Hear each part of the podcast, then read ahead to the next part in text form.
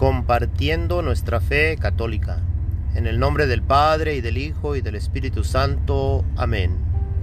Lectura del Santo Evangelio según San Juan. Al anochecer del día de la resurrección, estando cerradas las puertas de la casa donde se hallaban los discípulos por miedo a los judíos, se presentó Jesús en medio de ellos y les dijo, La paz esté con ustedes. Dicho esto, les mostró las manos y el costado. Cuando los discípulos vieron al Señor, se llenaron de alegría. De nuevo les dijo Jesús, La paz esté con ustedes. Como el Padre me ha enviado, así también los envío yo. Después de decir esto, sopló sobre ellos y les dijo, Reciban el Espíritu Santo. A los que les perdonen los pecados, les quedarán perdonados y a los que no se los perdonen les quedarán sin perdonar. Tomás, uno de los doce, a quien llamaban el gemelo, no estaba con ellos cuando vino Jesús. Y los otros discípulos le decían, Hemos visto al Señor. Pero él les contestó, Si no veo en sus manos la señal de los clavos, y si no meto mi dedo en los agujeros de los clavos, y no meto mi mano en su costado, no creeré. Ocho días después, estaban reunidos los discípulos a puerta cerrada, y Tomás estaba con ellos. Jesús se presentó de nuevo en medio de ellos y les dijo, La paz esté con ustedes. Luego le dijo a Tomás, Aquí están mis manos, acerca tu dedo, trae acá tu mano Métela en mi costado y no sigas dudando, sino cree. Tomás le respondió, Señor mío y Dios mío. Jesús añadió, Tú crees porque me has visto. Dichosos los que creen sin haber visto. Otras muchas señales hizo Jesús en presencia de sus discípulos, pero no están escritos en este libro. Se escribieron estos para que ustedes crean que Jesús es el Mesías, el Hijo de Dios, y para que creyendo tengan vida en su nombre. Palabra del Señor. Gloria a ti, Señor Jesús. Cristo ha resucitado, aleluya, aleluya. Y si Cristo no hubiera resucitado de entre los muertos, como dice San Pablo en la primera carta a los Corintios, seríamos los más tontos en seguir a un muerto y vana fuera nuestra fe. Pero no, no somos tontos, ya que Cristo vive. Y el número de hombres y mujeres que creen en Él crece de día en día, aunque parezca lo contrario. Mucha gente de todo el mundo lleva a sus enfermos y a los atormentados por espíritus malignos ante Jesús para ser curados, como nos dice en la primera lectura. Y en el Salmo se nos recuerda que la misericordia del Señor es eterna, que Él viene a liberarnos del mal y a darnos su victoria, a todo aquel que le acepta. Y como dice en la segunda lectura del día de hoy, el libro del Apocalipsis, Jesús le dice a Juan, no temas, yo soy el primero y el último, yo soy el que vive. Estuve muerto y ahora como ves estoy vivo por los siglos de los siglos. Yo tengo las llaves de la muerte y del más allá. Hoy, en este día, celebramos el Domingo de la Misericordia la octava de Pascua. Ocho días celebrando la resurrección de Jesús como si fuera un solo día, ya que Cristo ha resucitado, aleluya, aleluya. Estaremos celebrando la resurrección de nuestro Señor Jesús por los próximos 50 días, cuando camina con sus discípulos y come con ellos después de su resurrección y al pasar los 50 días ascenderá al cielo para poder así enviar su Santo Espíritu, para dar vida a su iglesia y a través de esta iglesia dar vida a la humanidad. En este día se nos da la oportunidad de reflexionar en la gran misericordia que Dios tiene para nosotros. La verdadera misericordia que Dios tiene para nosotros cuando se nos da una oportunidad más para poder nosotros recibir el perdón de nuestros pecados.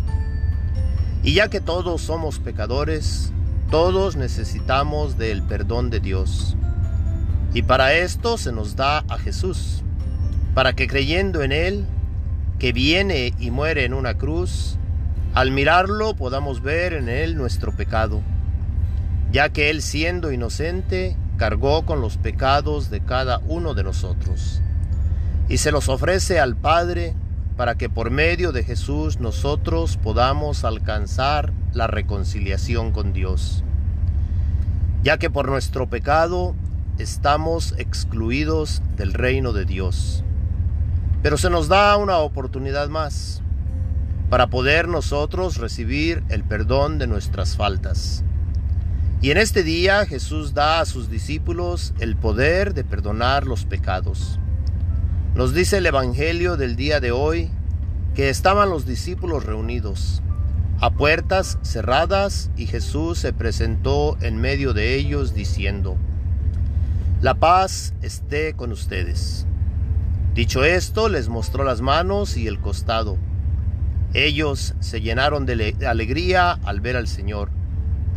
Y agregó, Como el Padre me ha enviado, así los envío yo y agregó, reciban el Espíritu Santo. A los que les perdonen los pecados les quedan perdonados, y a los que no se los perdonen les quedan sin perdonar.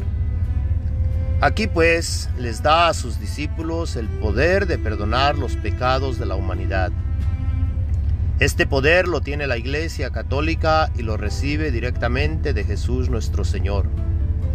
Nosotros, Debemos de tener en cuenta que como dice el Evangelio de hoy, a los que les perdonen los pecados les quedan perdonados.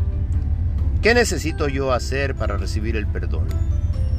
Primero, reconocer mi pecado, arrepentirme del pecado cometido, pedir perdón a Dios por medio de su ministro dentro de la iglesia, proponerme no pecar más, cumplir la penitencia que se me fuese impuesta. Así podremos recibir la paz que Jesús ofrece a sus discípulos y a nosotros por medio de ellos, al recibir el perdón de nuestras faltas, ya que si no recibimos el perdón, no podemos tener paz en nuestro interior.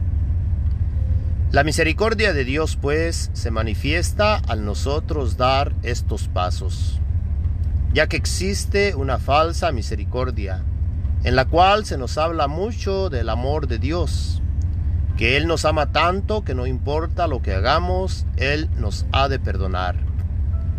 En esta falsa misericordia no se nos invita a hacer cambios en nuestro diario vivir, y se nos llega incluso a decir, tú haz lo que quieras con tu vida, que Dios te ama, no importa lo que tú hagas una verdad con mentiras, ya que Jesús en su inicio de su mensaje de salvación nos invita al arrepentimiento de nuestros pecados. Él inició diciendo, arrepiéntanse y conviértanse. San Juan Bautista invitó a enderezar los senderos de nuestra vida para poder recibir a Jesús el Mesías, el Salvador. Existe pues una preparación, una respuesta de nuestra parte para poder nosotros recibir esta gran misericordia que Dios nos ofrece por medio de Jesús. Se nos ofrece, no se nos impone. Está en nosotros recibir el perdón que Jesús nos ofrece. El que es amor infinito nos dice por medio de Santa Faustina que aquel que no quiera recibir su gran misericordia recibirá la justicia de Dios. Estamos viviendo este tiempo especial de la misericordia de Dios, pero por cuánto tiempo más no lo sabemos. Dios nos permite, por medio de la Semana Santa, vivir, experimentar la vida, pasión, muerte y resurrección de nuestro Señor Jesús. Y por medio de su resurrección se nos ofrece la vida eterna a cada uno de nosotros. Por medio del bautismo nos incorporamos a su cuerpo místico que es la iglesia. Y aunque a veces estamos como Tomás, que si no vemos al Señor no creemos, Jesús nos invita a tener fe. Y era necesario que el apóstol Tomás mirara a Jesús para poder proclamar, Señor mío y Dios mío. Termina el Evangelio del día de hoy diciendo, estas cosas fueron escritas para que ustedes, nosotros, creamos que Jesús es el Mesías, el Hijo de Dios, y para que creyendo tengamos vida en su nombre, ya que no ha sido dado a los hombres otro nombre por medio del cual exista la salvación para el ser humano. Ten misericordia de nosotros, Señor Jesús, y danos tu Santo Espíritu para poder tener vida en ti. Amén. El Señor esté con ustedes.